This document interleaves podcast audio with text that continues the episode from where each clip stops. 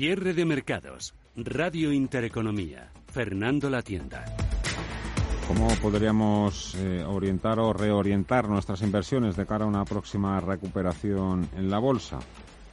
O invertir ese dinero que nos sobra y que no queremos dejar aparcado en el banco o debajo del colchón porque nos van a comer los intereses o la, o la inflación, por pequeña que sea. Si buscamos productos sencillos, productos altamente eficientes y bajas comisiones, y por supuesto con, con grandes resultados no hay que buscar más. Felipe Moreno es director de negocio de Finicens. Hola Felipe, ¿qué tal? Muy buenas tardes. Muy buenas tardes, ¿qué tal? ¿Cómo estáis? Bueno, lanzando nuevas iniciativas desde Finicens. Eh, me han pasado por aquí una nota de prensa. Mm, explícame tú qué consiste, pero veo que a partir de mil euros ya se puede empezar a invertir a través de Finicens. Mil euros. Sí, lo que muchos lo que muchos nos venís pidiendo desde hace tiempo, que es que redujéramos esa barrera de entrada que teníamos puesta en 10.000 euros, la hemos bajado a 1.000 euros, ¿no? Como importe mínimo para acceso a las carteras de los fondos de, inversión indexados que ofrecemos. Eh, exactamente. Antes eh, el límite, el listón que lo habéis puesto en 10.000 y, y este bajón, ¿a qué se debe? ¿A qué esta rebaja, este ofertón? Esto va en línea con la filosofía tú por delante, ¿no? Que lo que queremos asegurar a nuestros clientes son las comisiones más bajas y además decrecientes en tiempo, ¿no?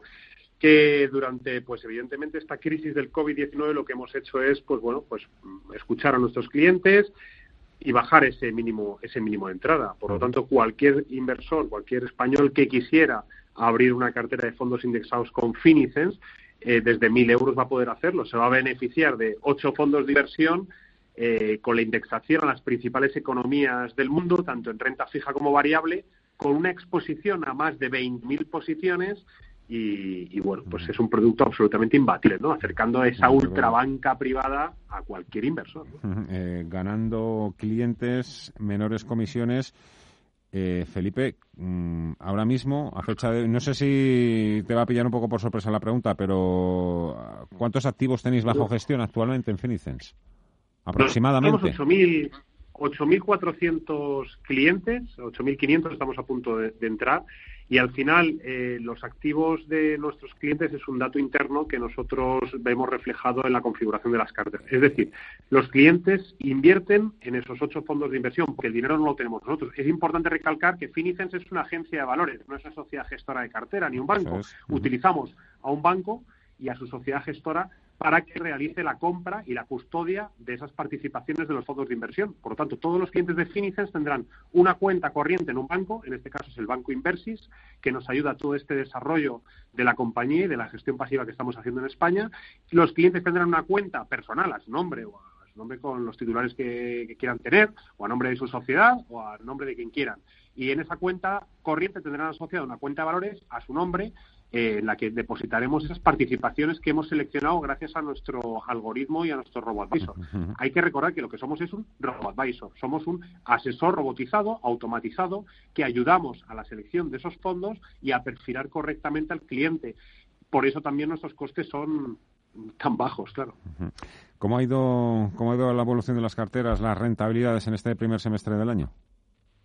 Mira, la verdad es que ahora que es 1 de julio ya podemos hablar del primer semestre. Eh, la cartera 1, que es la más conservadora de Finices, la que más renta fija tiene, está en positivo, en un 0,01%, pero ya en positivo, ¿no? Desde principios de año, lo cual ha sido un exitazo y nos llevó en los últimos tres meses a liderar el concurso de carteras en el mes de marzo, abril y mayo de expansión, ¿no? Que es un referente en el sector. Y la cartera mejor de mejor comportamiento estaba teniendo en España, cartera conservadora, había sido la de Finicens, ¿no? Al lado de casas de, gestión con muchos años de experiencia y trayectoria. La cartera 2 eh, sigue negativo, pero tan solo con un menos 2,33%. La cartera 3 en un menos 4%. La cartera 4 en un menos 5,84%. Y la cartera 5 en un menos 7,44% desde principios de año. Hay que recordar que, evidentemente, si todo baja, estas carteras no son mágicas. Finicens va a bajar las carteras, eh, evidentemente, depende del nivel de riesgo. La cartera 1 no ha bajado, está en, tablas prácticamente con principios del año y es una cartera que en el ejercicio anterior eh, estuvimos viendo una rentabilidad en, el año 2019 del 8,18%, la más conservadora, y la más atrevida, pues la cartera 5 de un 22%. Este año esperemos que, bueno, pues si los mercados empiezan a mm, recuperar esa parte que han ido perdiendo en estos últimos tres, cuatro meses, pues volvamos a ver todas las carteras en, positivo, pero nos queda tener paciencia y esperar. Frente a la media del mercado o a un IBEX 35, eh, pues la cartera 5 cae, que es la más atrevida, a un 7,44 y el IBEX con comisiones estamos en una caída de casi un 24, un 23 y pico por ciento. ¿Cómo construís esas carteras, Felipe? ¿Con qué gestoras trabajáis? Pues mira, funcionamos principalmente con la mayor gestora del mundo de gestión pasiva, que es Vanguard.